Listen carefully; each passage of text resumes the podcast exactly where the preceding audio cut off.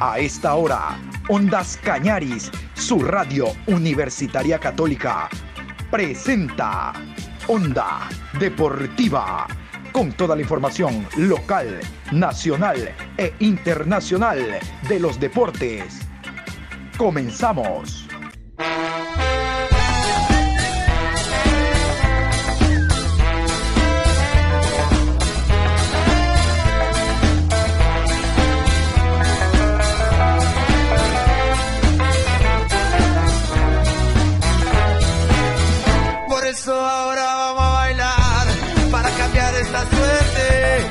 Sabemos gambetear para ausentar la muerte. Vamos a bailar para cambiar esta suerte. Si sabemos gambetear para ausentar la muerte. Hola, hola, ¿qué tal? ¿Cómo le va? Buen día, Patricio, qué gusto saludarlo. Aquí estamos hoy viernes 5 de agosto, primer viernes de este mes, último día laborable de la semana programa 1014 de Onda Deportiva. Hoy vamos a tener, como siempre, abundante información. Vamos a hablar de la Liga Pro Betcris, vamos a hablar del Deportivo Cuenca. Tenemos un invitado, Lucas Colito, que dio rueda de prensa. En la tarde vamos a continuar revisando lo que hacen los clubes en la Liga Pro y vamos a hablar del técnico universitario que el día de hoy abre la fecha ante el conjunto de El Cumbayá tenemos todos estos detalles, pero antes quiero meterme al fútbol internacional.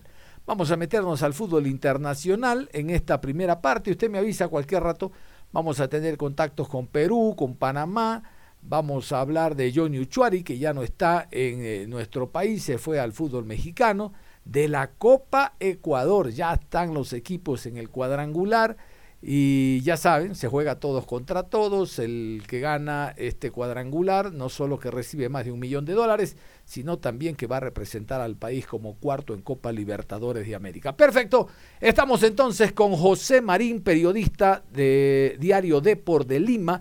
El día de ayer, ustedes recuerdan, hablamos de Juan Reynoso. Juan Reynoso es el nuevo técnico de la selección peruana de mayores, ¿no? De la selección peruana de mayores. Juan Reynoso reemplaza a Ricardo Gareca.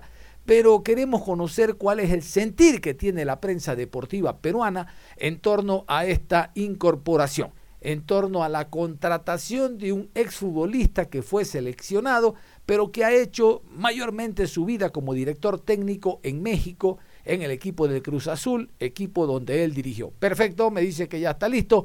Vámonos con José Marín para que nos cuente detalles respecto a la opinión que tiene la prensa peruana sobre Juan Reynoso. Adelante. ¡Arriba, Perú! ¡Perú! ¿Qué tal amigos? ¿Cómo les va? Un gusto saludarlos. La principal novedad en la selección peruana en estos días ha sido el nombramiento de Juan Reynoso como nuevo entrenador del combinado nacional tras la salida de Ricardo Gareca, quien obtuvo pues dos procesos clasificatorios importantes con el elenco bicolor, ¿no? uno en Rusia 2018 clasificando a, un mundial después de 36 años de ausencia y otro en, este proceso rumbo a Qatar que lamentablemente no se pudo dar la clasificación para el pueblo peruano. El cabezón o, el ajedrecista, como también es conocido el profesor Reynoso, ha dejado algunos puntos importantes que tocó en su conferencia de prensa de presentación, la cual se dio esta mañana. Tal vez la más importante, la del recambio generacional, ¿no?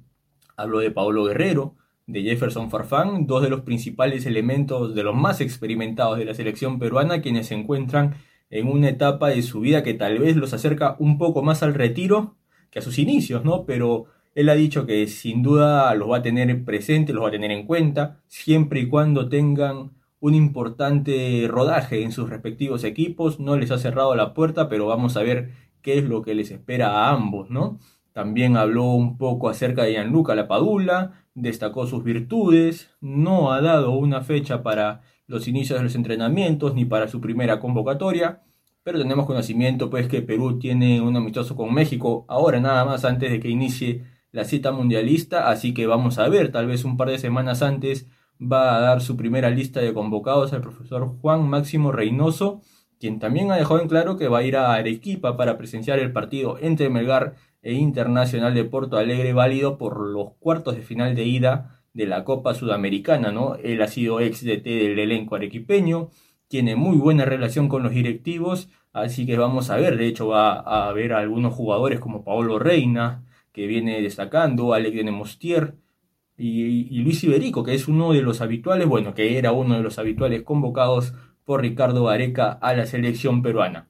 Vamos a ver qué nos depara el destino, cómo nos, nos tiene armando el plan de trabajo Juan Reynoso de cara a los próximos procesos. Es una incógnita, conocemos cuál es su trabajo, una constante rotación, pero vamos a ver qué es lo que tiene planeado para la selección peruana que de hecho venía sosteniendo una idea de juego por este tiempo. Vamos a ver si la respeta, vamos a ver si, si la cambia de manera drástica, les va a, limando algunos detalles, vamos a, a, ver qué es lo que decide el profesor Juan Máximo Reynoso.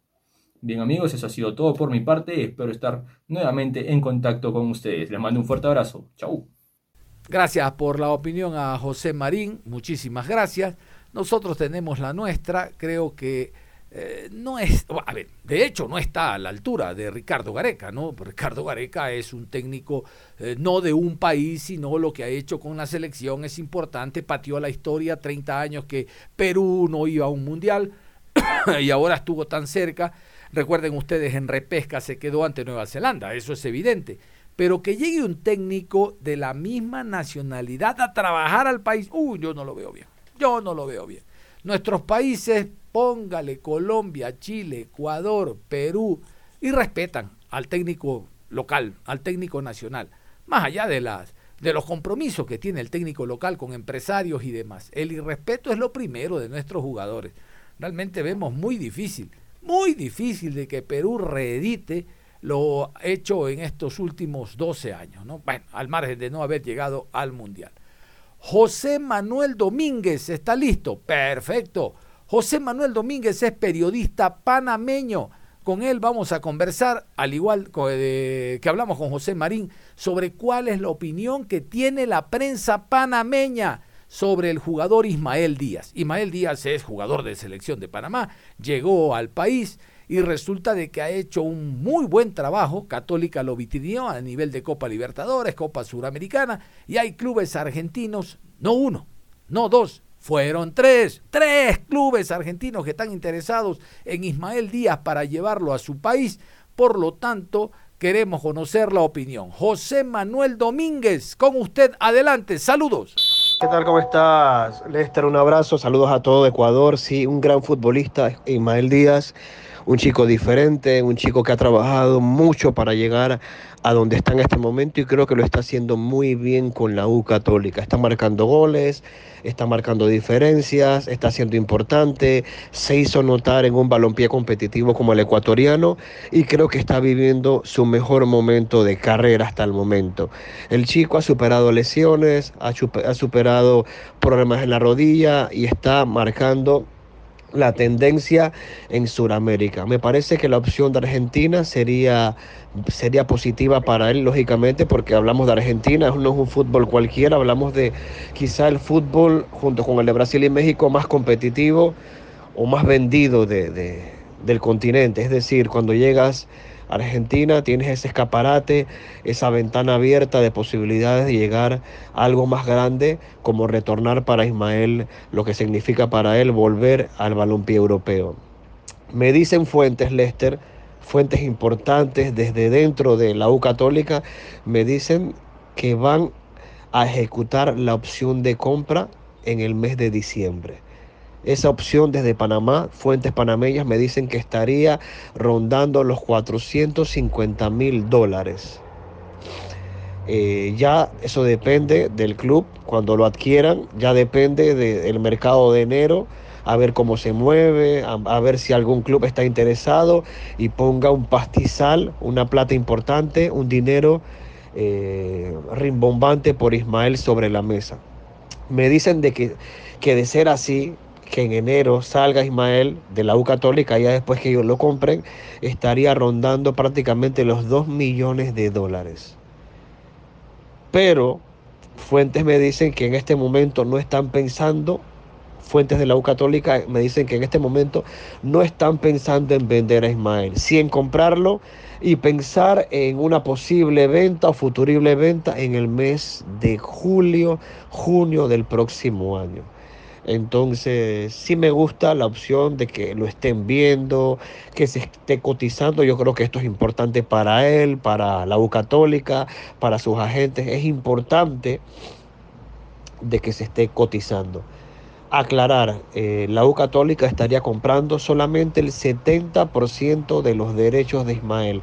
El otro 30% queda en el Tauro, un equipo panameño que, que lo formó, que lo hizo, que lo convirtió en lo que es se quedaría con el 30% el equipo del Tauro. Así que vamos a ver cómo se maneja todo en una posible venta. Ya sabemos que el Tauro eh, tendría el 30% de esa, de esa ganancia, la U Católica tendría la mayoría con el 70%, así que hay que ver cómo se maneja todo esto. Y es positivo para Panamá porque estamos hablando de una figura rutilante, un hombre que lo está haciendo bien y que le sirve también a la, a la postre de la selección de Panamá. Así que Lester, un abrazo a todo Ecuador, saludos cordiales y estamos en contacto. Te saluda José Miguel Domínguez, el Chepe Bomba. Para complementar esta nota, gracias José Manuel, quiero indicarles que eh, Católica hizo oficial que va a hacer uso de la opción de compra, si es que ya no lo hizo, de Ismael Díaz. Ah, tú lo quieres, vamos entonces, lo voy a comprar y después Católica, teniendo los derechos deportivos, los va a vender. Se lo explico fácil. Uno eh, hace el préstamo de un jugador a determinado club y el club que lo presta tiene un año la opción de compra. La opción de compra es mínima porque yo lo vitrineo, yo te lo voy a presentar, tú juegas en Centroamérica, yo lo llevo a Sudamérica, Libertadores, Suramericana, a mi liga. Entonces la opción de compra es de 10 dólares. Yo lo compro, como va, está siendo católica, y yo tengo la libertad de venderlo en 500. No es que es jugador mío y todos saben lo que puede dar el goleador que lo estoy viendo, pues juega Libertadores, Sudamericana, con equipos grandes. Ese es el negocio de Universidad Católica. ¿Qué les parece? Al Sugaray se fue al fútbol de Arabia, Católica lo envió, pasó los exámenes médicos y vea, presta, buen dinero se ha metido Universidad Católica, pero con eh, Ismael Díaz conocemos, al igual que con Aarón Rodríguez, otro jugador, este ecuatoriano, que también lo quiere la MLS, Stotman, te me lo llevas a fin de año. Ahorita no. Yo quiero ganar la etapa. Quiero ser o campeón o vicecampeón. Quiero jugar Libertadores como uno o dos. Esa es la idea que tiene Universidad Católica. En la segunda media hora vamos a hablar de la Liga Pro Betcris, pero yo quiero adelantarme con un jugador extranjero, al igual que, que Díaz, que actúa en el fútbol ecuatoriano, pero que lamentablemente sufrió la pérdida de un familiar.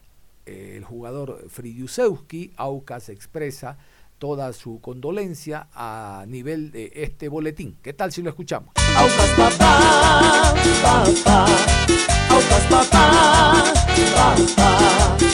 Sociedad Deportiva Aucas, ante el sensible fallecimiento de quien en vida fue Carlos Fidrusewski, expresa las más sinceras condolencias y sentimientos de pesar por tan irreparable pérdida a su distinguida familia y amigos, en especial a su hijo Francisco Fidrusewski, jugador de nuestra institución.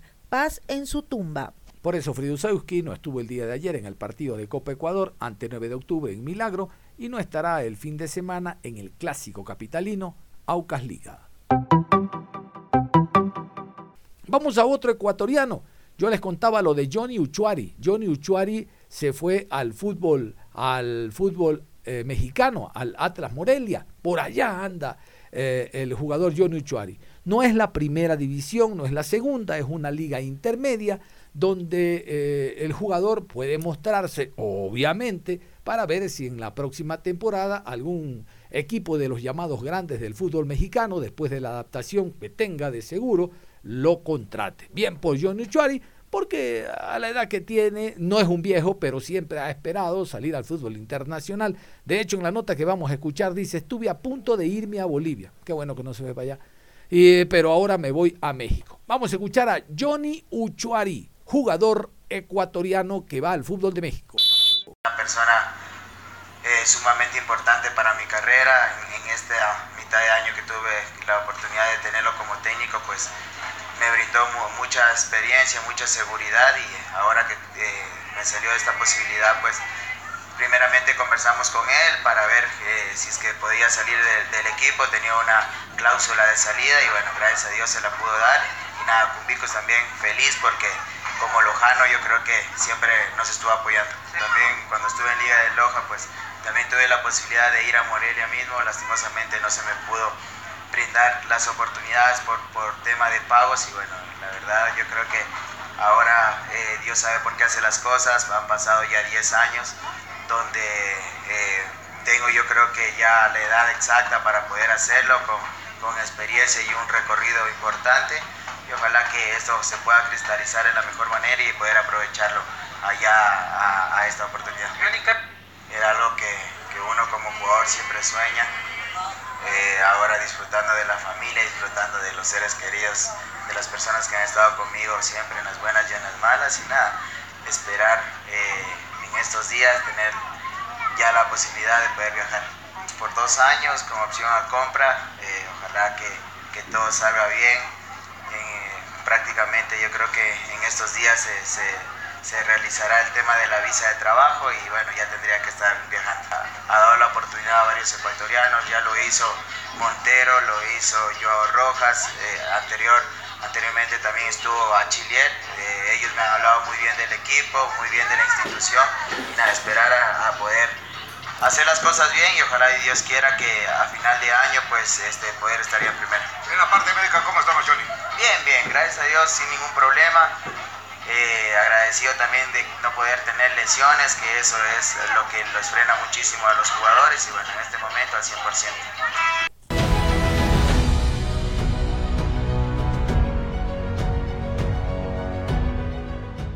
Esa es la música que identifica a la Copa Ecuador, que ya está en el tramo final. Hablamos del cuadrangular. El cuadrangular tiene presencia de bar, obligatorio por la ecuatoriana de fútbol en todos los partidos.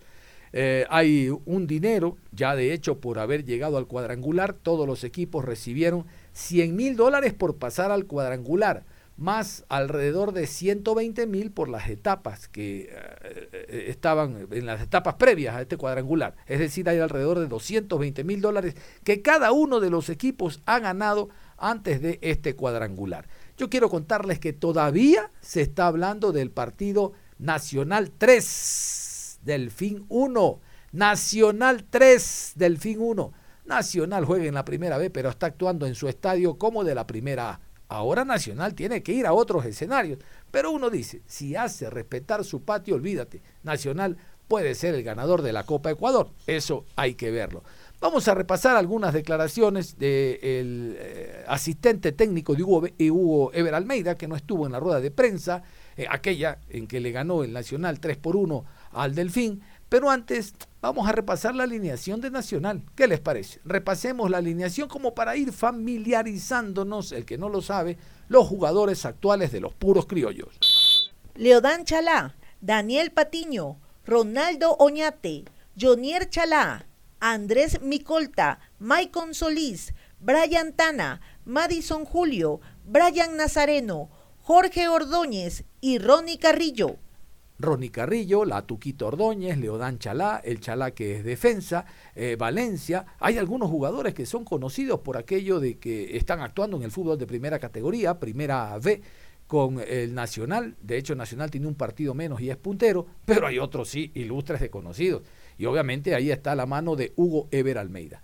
Vamos a escuchar primero a Ronnie Carrillo, el jugador delantero en punta que está destacando con el equipo de los puros criollos. Vamos a ver si el Nacional no llega o llega a la primera A el próximo año, si hay algún equipo interesado. En su momento estuvo Liga cuando salió de América, pero el hombre en Liga la vio cuadrada. Ahora, con más experiencia, con un par de años más, y a lo mejor puede rendir como se espera. Carrillo. Y bueno, eh, sé que se viene el eh, bueno, no sé si van a ser eliminación igual directa pero son rivales fuertes, creo, como los que hemos venido enfrentando. Eh, bueno, igual vamos a ir preparando día a día, ahorita se viene Serie B, pero estaremos listos y, ansiosos y trabajaremos para el que tenga que venir, el rival que tenga que venir y, y daremos lo mejor a nosotros. Adriano Samaniego, ¿quién es este cristiano? Es el asistente de Hugo Ever Almeida. Almeida no estuvo en la rueda de prensa y el hombre muy feliz y contento respondió todas las preguntas porque Nacional está jugando como equipo de primera A. Hay una diferencia en la inversión que se hace en primera A con la inversión en primera B. Si usted invierte, es evidente que su rendimiento va a ser diferente. Por eso les digo, eh, está jugando como equipo de primera A, porque con una poca inversión tiene jugadores correlones, veloces y con una, y con una disposición anímica y técnica realmente envidiable. Escuchemos entonces al asistente técnico de Hugo Ever Almeida. Eh, por su pregunta, creo que en lo personal feliz, eh, creo que se nos da un triunfo bonito, creo que el, grupo creo que se está acomodando, sigue para adelante todos todos tienen un mismo objetivo y creo que es lo que nos tiene ahorita en la cima de la Serie B y ahorita en semifinales de, la Copa Ecuador. Y creo que es el trabajo que venimos haciendo desde, desde que inició el, año y ahorita se refleja y estamos orgullosos de, estoy orgulloso de todo el grupo que hemos formado. Para Ronnie, un gran momento el que estaba pasando, también ser uno de los goleadores del Club Deportivo Nacional. ¿Cómo se va sintiendo, sobre todo el ambiente, en la plantilla, cómo ha ido creciendo y sobre todo en la parte personal, cómo se va desarrollando? Gracias.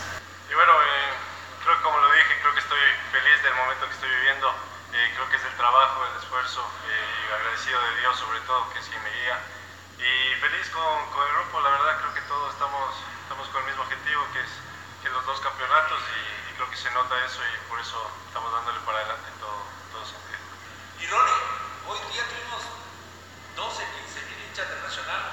Quiero preguntarte cuántos centímetros más te ayudaron a saltar los, los de las gradas.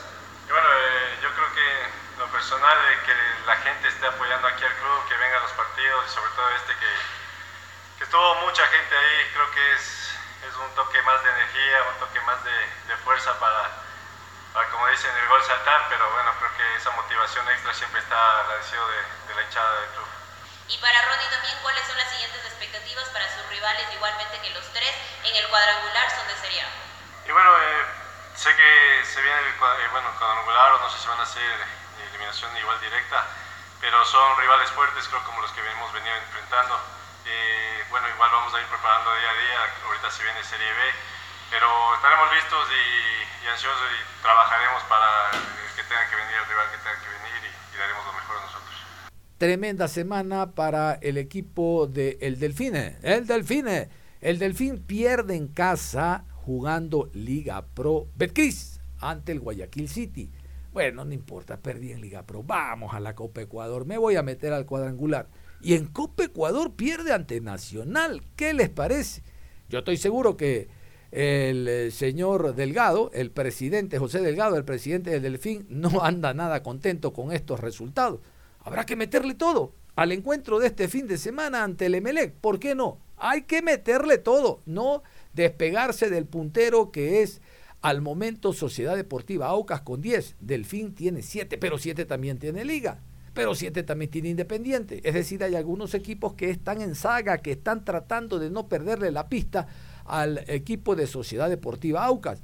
Efren Mero, jugador manavita, Mero, de El Delfín, habla de lo que fue este compromiso y sabe que dale la vuelta a la página, vamos a hablar mejor de lo que será el Emelec allá en el Hokkaido. Gracias por el, por el deseo. Eh, sí, creo que por ahí nos vamos tristes por la derrota. Eh, creo que generamos situaciones por ahí que, que nos, puso, nos, puso en ventaja, eh, pero bueno, como digo, hay que darle vuelta a la página, ahora empezar el partido de, de, Liga Pro frente a Melé el fin de semana. Eh, esperemos y darle la vuelta, trabajar de la mejor manera durante estos días que quedan y, nada, muy triste por, por, por, por, la derrota y resalto la actitud de mis compañeros, por ahí este, el Nacional en el penal, eh, la verdad que no, no, nos quedamos un poco, pero bueno, hay que darle vuelta a la página, ahora pensar en, en MLE y, y, y seguir trabajando de la mejor manera. Guillermo Sanguinetti, el estratega uruguayo, habló también en ruedas de prensa eh, de lo que pudo ser y no fue la victoria, pasar al cuadrangular final. Se va a centrar, no le queda otra, a lo que será Emelec en el estadio Hokkaido si Efraín Mero pasó la página, este pasa el libro y dice, vamos a meternos al MLE, hay que estar concentrados, hay que ganar. Por ahí le cuestionan, van a escuchar ustedes, la, el exceso de quema de tiempo de algún jugador y dice, no, no, no, no, no, no, no. Solo Banguera, el resto, no, tú estás falseando la verdad. Y Se molestó el topo Sanguinetti, no lo conocemos al topo en estas, pero según él le, le estaban cambiando la idea que trató de demostrar en el Olímpico Atahualpa. Guillermo Sanguinetti, técnico del conjunto del Delfín. El Delfín debe mejorar, lo escuchamos. Jugando en el Hocay, como el delfín no hay. En un primer tiempo donde teníamos la posibilidad de, de irnos en ventaja, por ahí nos fuimos criteriosos a la hora de, de atacarlo después del gol para convertir otro gol.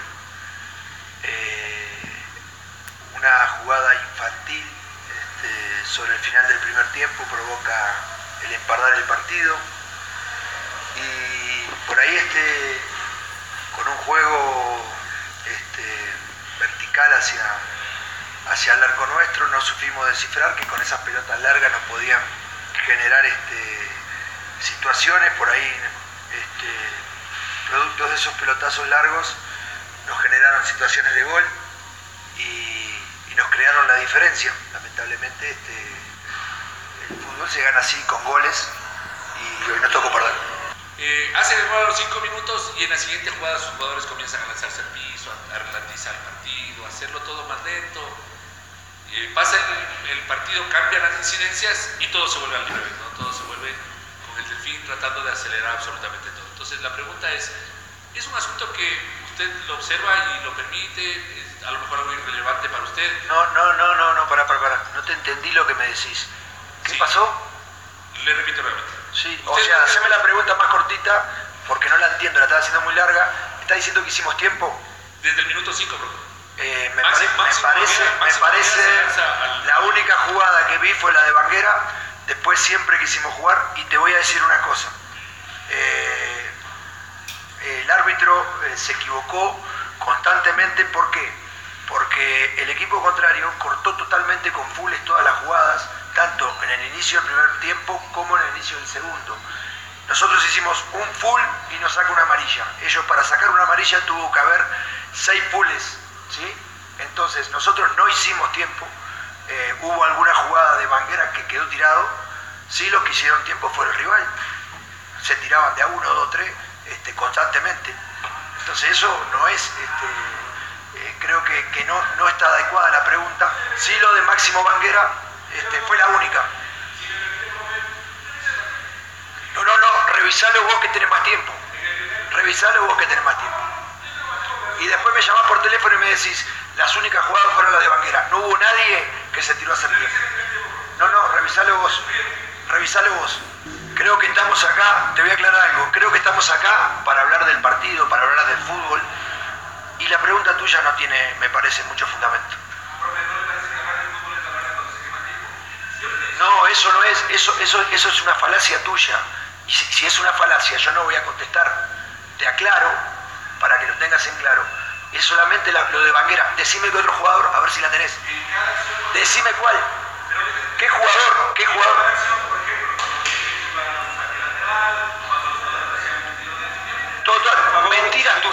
Y le estás mintiendo a la gente.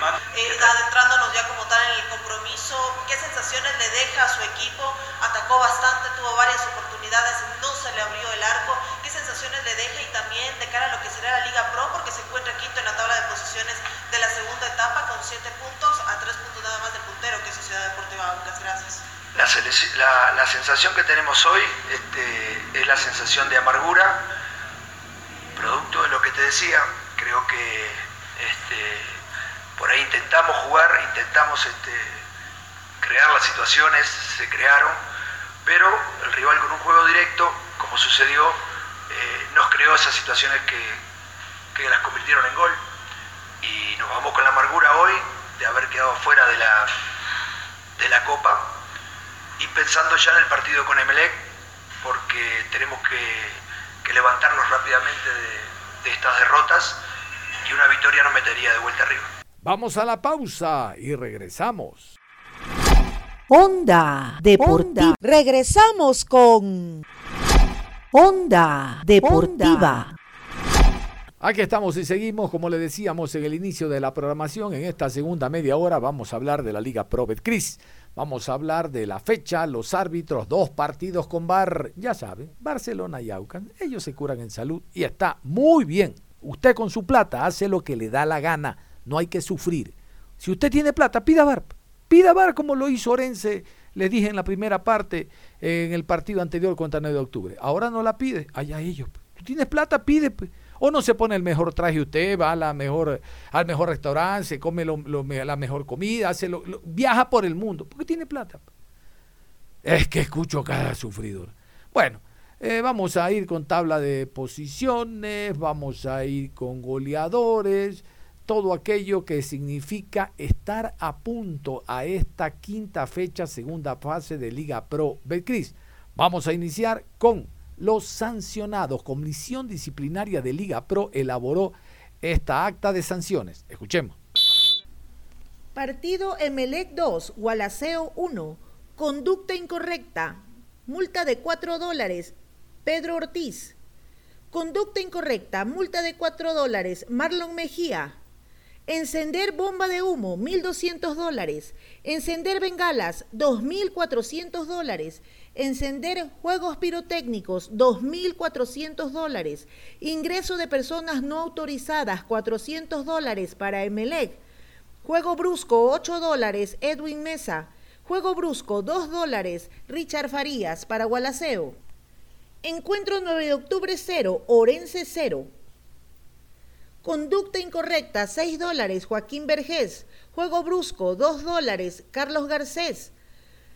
Conducta incorrecta, 4 dólares, José Casares. No colocan mangas de protección, multa de 2.400 dólares para 9 de octubre.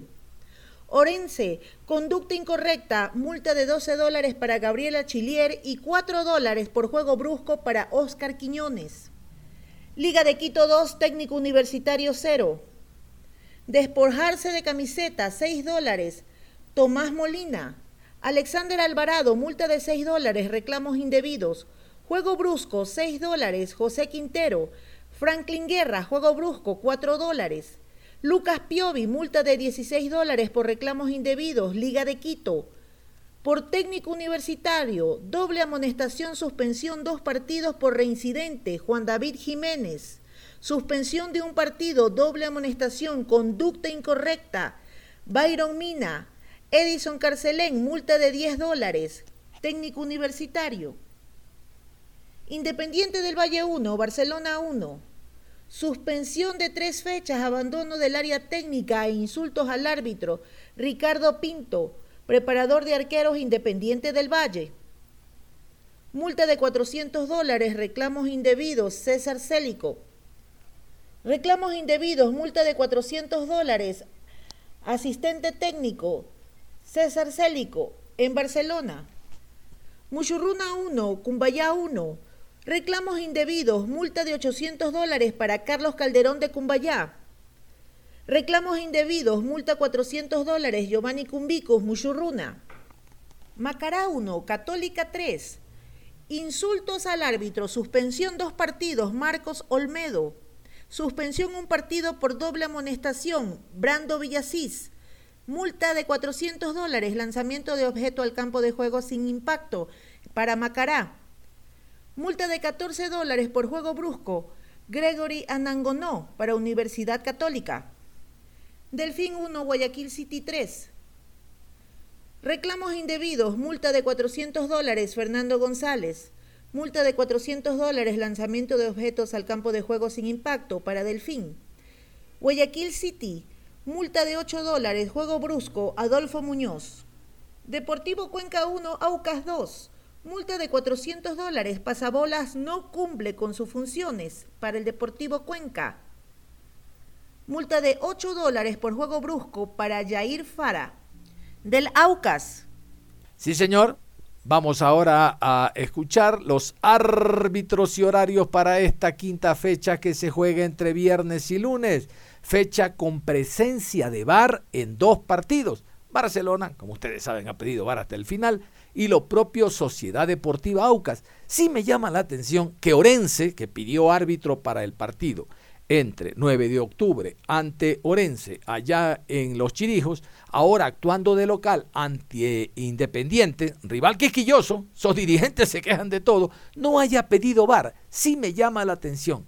¿Será que no había mucha confianza en un árbitro o una cuarteta para el partido contra 9 de octubre? porque el VAR está para corregir los errores que cometen los árbitros. Ustedes les he dicho, los árbitros son seres humanos y los nuestros abusan, pero ahora no hay VAR. ¿Sabe qué? Mejor vamos a escuchar las designaciones de árbitros y horarios para esta quinta fecha, segunda fase. Viernes 5 de agosto, 19 horas, Estadio Indoamérica Bellavista, Ciudad de Ambato. Técnico universitario recibe a Cumbayá. Árbitro central, Jaime Sánchez. Línea 1, Byron Romero. Asistente 2, Darío Morán. Cuarto árbitro, Eloy Beltrán. Asesor de árbitros, José Alvarado. Sábado 6 de agosto, 15 horas, Ciudad de Machala, Estadio 9 de Mayo, Orense versus Independiente del Valle. Árbitro central, Guillermo Guerrero. Asistente 1, David Bacasela. Asistente 2, Paul Palacios. Cuarto árbitro, Henry Arizaga. Asesor de árbitros, Marco Correa. 17 horas con 30, Ciudad de Guayaquil. Estadio Cristian Benítez Betancur. Guayaquil City versus Macará. Árbitro central, Roberto Sánchez. Línea 1, Adrián Lescano. Línea 2, José Luis Quirós. Cuarto árbitro, Gerson Zambrano. Asesor de árbitros, Víctor Mero. 20 horas, Ciudad de Manta, Estadio Jocay, Delfín, enfrenta a Emelec. Árbitro central, Augusto Aragón. Línea 1, Denis Guerrero. Línea 2, Andrés Tola. Cuarto árbitro, Leandro Angulo. Asesor de árbitros, Félix Badaraco. Domingo 7 de agosto, 14 horas, Ciudad de Quito, Estadio Gonzalo Pozo Ripalda, Sociedad Deportiva Aucas versus Liga Deportiva Universitaria de Quito. Árbitro central, Franklin Congo. Asistente 1, Juan Aguiar. Asistente 2, Dani Ávila. Cuarto árbitro, Kevin Pazmiño. Asesor de árbitros, Carlos Buitrón. En el bar, Carlos Orbe. Asistente de bar, Mónica Amboya. Encargado de la calidad, José Lara. 16 horas con 30, Ciudad de Quito, Estadio Olímpico Atahualpa. Universidad Católica recibe a Deportivo Cuenca. Árbitro central, Brian Loaiza. Línea 1, Flavio Nal. Asistente 2, Carlos Vera. Cuarto árbitro, Eric Ruiz. Asesor de árbitros, Edgar Sánchez. 19 horas Ciudad de Guayaquil, Estadio Cristian Benítez Betancourt, Barcelona Sporting Club versus Muchurruna Sporting Club. Juez central, Gabriel González. Línea 1, Edison Vázquez. Línea 2, Mauricio Lozada. Cuarto árbitro, Susana Corella. Asesor de árbitros, José Carpio. En el bar, Roberto Sánchez. Asistente de bar, Cristian Lescano. Encargado de la calidad, Sandro Vera. Cierra la jornada el día lunes 8 de agosto, 19 horas, en la ciudad de Azogues, Estadio Jorge Andrade Cantos. Gualaceo recibe a 9 de octubre. Árbitro central, Alex Cajas. Asistente 1, Edwin Bravo. Asistente 2, Ricardo Valdivieso. Cuarto árbitro, Cristian Guillén. Asesor de árbitros, Robinson Galarza. Y vamos a ponernos al día, vamos a ponernos al día con la tabla. Al momento la tabla de segunda etapa va de la siguiente manera. Recordar, técnico es último al momento. Vamos a escuchar la tabla segunda fase. Primero Aucas, 10 puntos más 8. Le sigue Universidad Católica en la segunda posición, 9 puntos más 5. Tercero Guayaquil City, 7 puntos más 3. Cuarto, Emelec, 7 puntos más 2. Quinto, Delfín, 7 puntos, sin gol diferencia. Sexto, Liga Deportiva Universitaria, 7 puntos menos 1. Séptimo, Independiente del Valle, 7 puntos menos 2. Octavo, Barcelona, 5 puntos más 1. Noveno, Muchurruna, 5 puntos más 1. Décimo 9 de octubre, 5 puntos sin gol diferencia. Décimo primero, Orense, cinco puntos, sin gol diferencia. Décimo segundo, Deportivo Cuenca, cinco puntos, sin gol diferencia. Décimo tercero, Gualaceo, cuatro puntos menos uno. Décimo cuarto, Macará, un punto menos cinco. Décimo quinto, Cumbayá, un punto menos cinco. Décimo sexto, Técnico Universitario, un punto menos seis.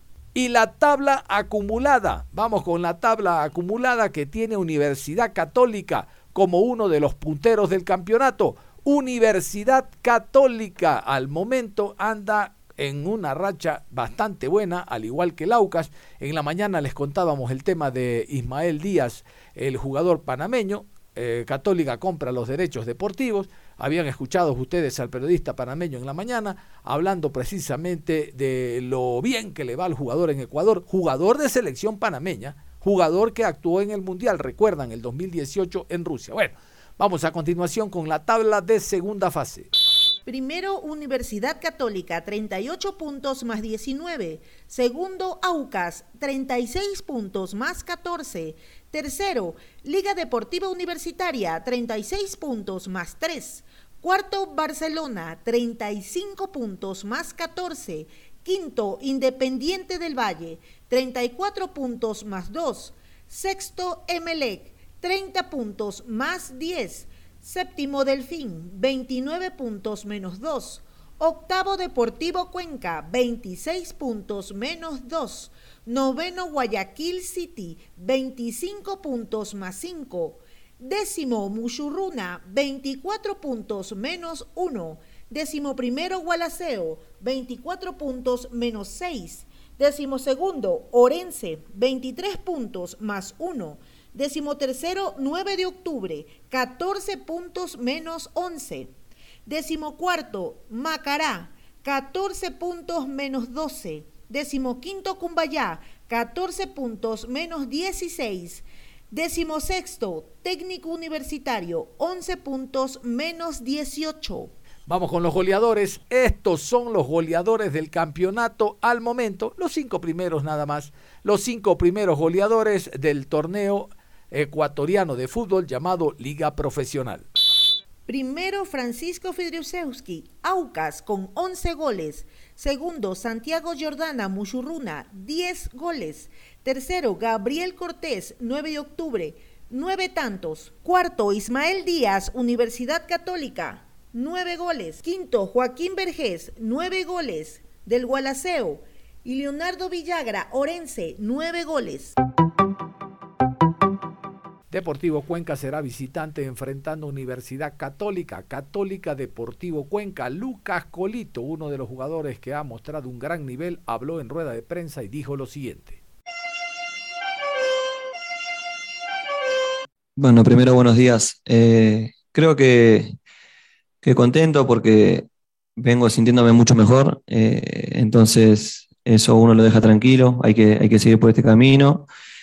Eh, y bueno, por el partido de Católica creo que va a ser un partido muy, muy duro. Eh, no estamos terminando acá de, trabajar con, el cuerpo técnico y, los jugadores, así que eh, la verdad que, con muchas ganas de, poder el domingo tener un resultado positivo. ¿Cómo romper esa saga que tiene Universidad Católica? Hablar de Mosquera, hablar de Ordóñez. ¿Cómo tratar de abrir esa saga? Porque si vemos los goles que ha marcado Católica y los que ha recibido, es bastante difícil. Sí, sí, ellos tienen un equipo muy bueno, por algo están eh, primeros en, la general. Creo que, también tienen su, su, falencia como todo equipo. Hay que, hay que tratar de, hacer lo que dicen los técnicos, que son los que se, encargan de ver esa falencia que tiene el equipo rival y confiar en nosotros que también hacemos las cosas bien. Creo que aunque, aunque perdimos, hicimos un gran partido con Aucas contra uno de los que están de los punteros del campeonato. Entonces eh, hay que ir con fe y, también eh, saber que nosotros tenemos como con qué para lastimarlo, ¿no? Usted obviamente fue uno de los jugadores que ha sido mayormente criticado por parte de la hinchada, pero con las últimas actuaciones, Lucas, ¿siente que eso ha disminuido y que ya tiene usted el apoyo de la gente y que obviamente le falta todavía eh, ese alza de fútbol, constituirlo con un gol que lamentablemente no todavía no lo consigue. A ver, eh, yo soy muy autocrítico conmigo mismo, trato de, pensar lo menos posible en lo que es las redes sociales y eso. Eh, uno sabe cuando juega bien, sabe cuando juega mal. como dije antes, ahora estoy contento porque siento que, que levantado el nivel. Eh, obviamente que es muy importante el gol y sería lindo para coronar estas, estos cuatro partidos de la segunda fase. Pero bueno, también contento porque estoy generando más situaciones de gol para el equipo, que era, una, era algo que no lo estaba haciendo, entonces eh, creo que estoy ayudando al equipo, obviamente con el gol eh, va a ser mucho mejor, pero hay que seguir por este camino, entrenar siempre y, ayudar al equipo en lo, en lo que necesite. Lucas, comentaba dentro de esa mejoría, dentro de esa evolución que ahora se ha sentido mejor.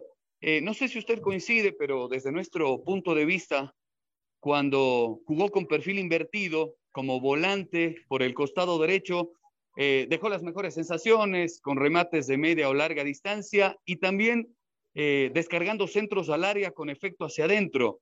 Eh, en ese sentido, Lucas, preguntarle si usted coincide plenamente y si cree que en esa función, en esa área de la cancha, puede serle muy productivo al equipo colorado. Gracias.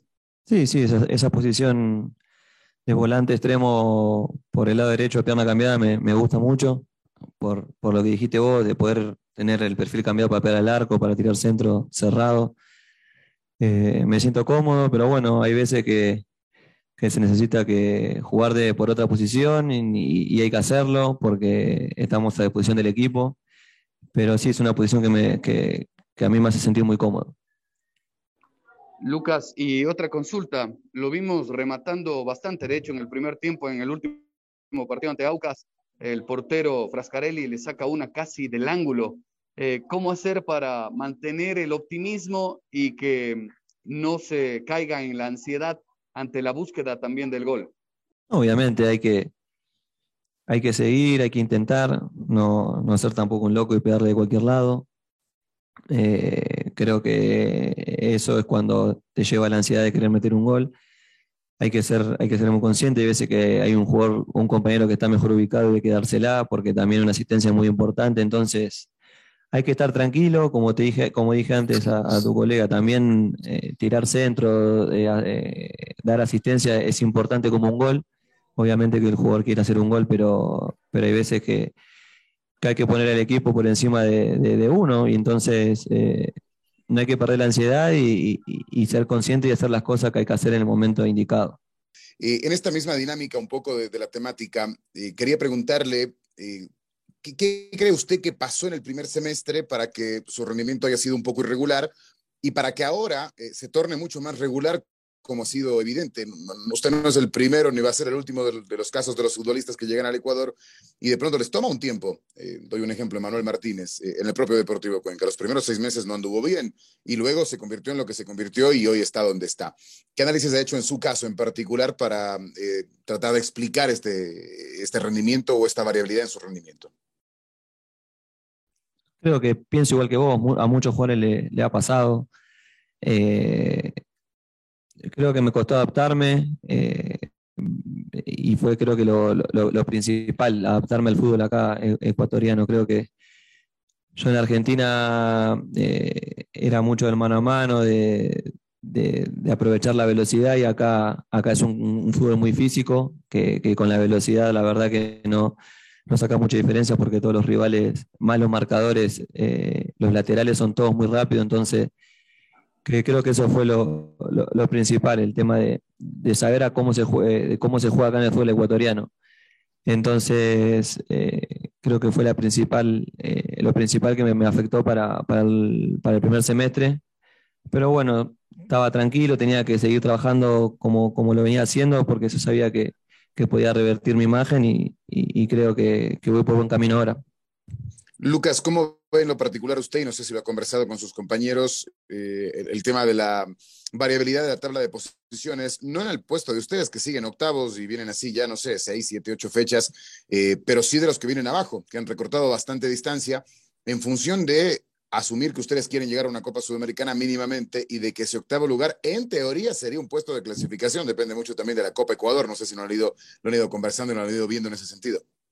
Sí, sí, uno, lo va conversando con los compañeros. Eh, lo, mejor sería asegurarnos el puesto número, el, séptimo, eh, que es para lo que estamos trabajando y no tener que andar dependiendo de la Copa.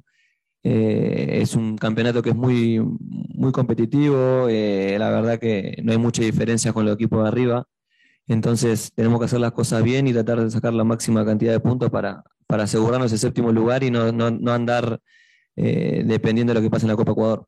Lucas ya analizaba el partido ante Universidad Católica, teniendo en cuenta en que la primera etapa no se pudo conseguir un resultado favorable, eh, se perdió dos tantos a cero. ¿Qué corregir de aquel partido? Obviamente es un partido diferente el que se va a dar este fin de semana, pero ¿qué corregir teniendo en cuenta que es el mismo equipo al que se van a enfrentar este fin de semana? Y tenemos que ir a hacer un partido inteligente, sabemos el volumen de juego que tienen ellos, eh, el poderío arriba para, para convertir goles. Eh, tenemos que estar eh, muy atentos, bien parados en lo que es la zona defensiva para, para después poder eh, golpear nosotros arriba. Creo que, que lo venimos haciendo bien, estamos creando situaciones, que es lo importante. Pero bueno, hay que hacer un partido muy inteligente defensivamente porque ellos son, la verdad que son, son muy poderosos. Lucas, ¿qué partido pueden eh, hacer, obviamente ya usted menciona el, tema de, los aspectos a corregir, pero eh, desde la interna, ¿qué se ha planteado Deportivo Cuenca? Eh, ¿Qué evaluación, han podido hacer ustedes del torneo y por supuesto también de esta segunda fase? Que venimos bien, la verdad que, que los partidos que, que, que, tuvimos esta segunda fase hemos sido también protagonistas, hemos creado situaciones que la verdad que nos había costado un poco en la primera fase. Entonces hay una mejoría, sabemos lo que queremos, que es lo más importante, que nosotros sí o sí queremos cumplir el objetivo de entrar a una Copa Internacional, eh, es para lo que estamos trabajando y, vamos por buen camino, tenemos que seguir así, tenemos que, que seguir repitiendo los partidos siendo protagonistas y, y, la verdad que bueno, creo que estamos dejando todo en la cancha para, para poder lograrlo. Eh, Lucas, le quería consultar un poco sobre el grupo como tal, en, sobre todo los últimos dos partidos ante, eh, bueno, tres, incluyendo el de Liga, Boloseo y Yaucas. Se ha visto dos tiempos del Cuenca, eh, un primer tiempo donde le va bien, un segundo tiempo donde no, tan, no le va tan bien, y, o al revés. Y le quería preguntar qué está haciendo falta para que se pueda compactar el equipo de tal forma que encuentre una regularidad, regularidad perdón, de rendimiento a lo largo de los 90 minutos. Sí, a veces pasa que todos los partidos no son iguales. Eh, tuvimos la mala suerte con Aucas de, que nos metan el gol muy rápido, entonces eso ya cambia todo el partido. Eh, creo que, hay que rescatar de lo de, lo de Aucas, que perdiendo 2 a 0 contra el puntero del campeonato, hacía 10 partidos que, que, no perdía, tuvimos una reacción muy buena, no nos, no nos bajoneamos, fuimos siempre para adelante. Terminamos quedando situación en el primer tiempo, en el segundo, en el segundo también. Entonces creo que, hay que resaltar eso, que, el, equipo está, está muy comprometido y, y, sabe lo que quiere. Estamos todos tirando para el mismo lado, entonces es muy importante para, para cumplir el objetivo que tenemos. Lucas, y usted como uno de los abastecedores de Deportivo Cuenca, eh, ¿qué tan complicado se vuelve abastecer justamente cuando no hay una certeza de quién va a ser nueve o quién va a estar de centro delantero? Digo, el Cuenca ha tenido muchos problemas, sobre todo en el tema físico y lesiones, pero ¿cuánto complica para el abastecedor en ciertas ocasiones de no tener certezas de quién va a estar en punta? Son cosas que, pueden pasar en cualquier equipo, de tener lesiones, eh, expulsiones, cualquier cosa. Eh, y la verdad que todos los chicos que están entrando de delantero lo están haciendo bien, con muchas ganas, con mucha predisposición. A veces puede o no entrar la pelota, pero, pero las ganas la tienen todo, entonces eso es lo que rescatamos. Eh, y la verdad que nosotros no tenemos que andar pensando en eso. Eh, tenemos que, que, hacerlo mejor dentro de la cancha y, y después, bueno, eh, tratar de, ganar los partidos como lo estamos haciendo. Jocelyn Centeno, Gol TV, Pamela Gavilanes de Radio Radiante y finalmente Andrés Staller de, de Rabona primero consultarte, eh, me gustaría conocer tu opinión acerca de la Liga Pro. Una liga, la verdad que, que muy competitiva, eh, todos los equipos, eh, la verdad que, que, no se achican contra los grandes, que eso es, muy bueno. No hay una diferencia abismal entre los grandes con, con los, diferentes equipos, entonces eso es recatar mucho de que, de, que todos salen de igual a igual. Y, y, bueno, ahora está la vista del campeonato, que arriba están todos pegados, todos con la misma cantidad de puntos y la zona media también. va a ser la verdad que, que, muy complicado y un reto para nosotros entrar a, una Copa Internacional, pero, pero vamos a, dejar todo para lograr el objetivo. Bueno, eh, también preguntarte sobre cómo analizas tu adaptación al fútbol ecuatoriano. Bueno, como dije antes, la primera fase la verdad que me costó, eh, pero bueno, la verdad que ahora contento con, con, estos cuatro partidos que vengo teniendo. Eh, tengo que seguir por este camino, seguir entrenando, seguir insistiendo en lo que estoy haciendo bien, mejorar los errores que uno tiene también, que, obviamente lo tenemos todos. Pero, pero bueno, ahora aprovechar e, este envión que estamos teniendo todos, que estamos teniendo un buen rendimiento en esta segunda fase y seguir por este camino. Eh, Lucas, luego del entrenamiento ante Aucas, ¿no? Gabriel eh, destacó su labor y, no solo se quedó con el buen trabajo ofensivo que usted realizó, sino también con lo solidario que fue en defensa, ayudando en el trabajo de recuperación. ¿Considera usted que va a ser clave eh, que los ofensivos de Deportivo Cuenca lo tomen casi obligatorio, dar una mano ante Católica, teniendo en cuenta que es el equipo más ganador y también más goleador del campeonato? Creo que no solo ante Católica, ya el fútbol cambió mucho, todo, lo, todo tenemos que correr, no, sirve que, los delanteros solamente eh, creen situaciones en ataque, si no dan una mano defensivamente, el equipo queda muy partido, entonces eh, hay que tener eh, ese esfuerzo que lo, tenemos que, hacer todos los delanteros, todos los que nos encargamos de, mitad de cancha hacia arriba, para poder dar una mano y tener un equipo compacto y que sea fuerte defensivamente también. Tomando en cuenta eh, las palabras que usted mismo mencionó en cuanto a la autocrítica que se realiza, eh, ¿usted piensa que, está en su mejor momento, Luca, recordando que, fue ¿no? en el último partido un jugador clave ante el conjunto de Laucas? Me siento bien, creo que, puedo seguir mejorando.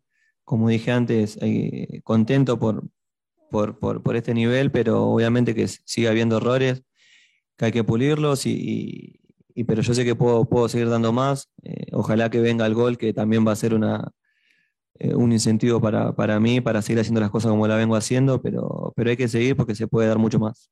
Eh, todo el mundo habla justamente de, ese gol, ¿no? Pero tampoco es que sos un 9 de área, que, que tenés que hacer todos los goles en, en, cada partido.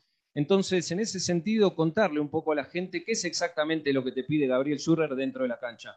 Porque has dado muchísimas asistencias, sos un asistidor, eh, no has dejado de correr los 90 minutos, siempre se te ve corriendo en muy buen estado físico y como decía Pamela recién, has colaborado también en la marca, ¿no? Entonces, contarle también a la gente qué es lo que te pide el director técnico, que no, no solamente son hacer goles. Es que como decís vos, no, soy un 9, eh, si soy delantero, tengo que meter goles, eso es así. Pero bueno, no, se, se, está negando un poquito por, por, por atajadas, por palos, pero hay que seguir intentando. Creo que, lo que más me pide Gaby es, tratar de asistir, que, eso lo estoy haciendo. Después la plata puede entrar o no, eh, son circunstancias del partido. Pero lo que, que sí lo me pide Gabriel es, eh, es asistir a lo delantero que, se está haciendo. Entonces, eh, hay que seguir trabajando y, bueno, como dije antes, ojalá que llegue el gol porque va a ser un, un enemigo muy importante también para mí, para seguir por este camino, pero pero hay, hay, que asistir, hay que correr como, como, como, lo vengo haciendo. Creo que en la primera fase corría, defendía más de lo que atacaba. Eh, y, ahora puedo estar también eh, generando mucho en, en, ataque, entonces eso me deja tranquilo, pero, pero bueno, hay que seguir por este camino. Deportivo Cuenca tiene un, un objetivo que es llegar a la séptima ubicación. Para eso va a ser una difícil segunda etapa. Analizando esto, ¿cómo ves esta segunda etapa con respecto a la primera? Hay muchos equipos que se han reforzado y quizás están más fuertes que en la primera. Hay otros que han decaído en su rendimiento, no son lo fuertes que eran en la primera. Entonces, en un análisis general, ¿la ves más o menos parecida a esta segunda etapa o más bien más difícil? No, va a ser más difícil. Va a ser más difícil porque todos van a estar peleando por algo, ya sea por entrar a una copa, pelear el campeonato o pelear el descenso. Entonces, en todos los partidos se va a jugar por algo, que era la, la diferencia que había en la, primer, en la primera fase. Como dijiste vos, a muchos equipos se, se han armado bien, se han armado, eh, han traído refuerzos, entonces va a estar muy difícil, pero estamos cerca de la séptima posición, que creo que, que, sería lo ideal para, como dije antes, para no depender de, de, nada de lo que pasa en la Copa Ecuador.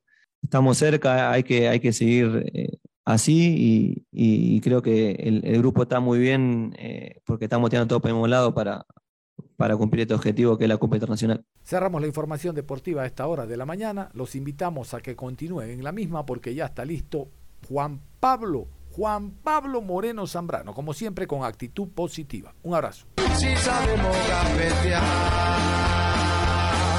para ahuyentar la muerte.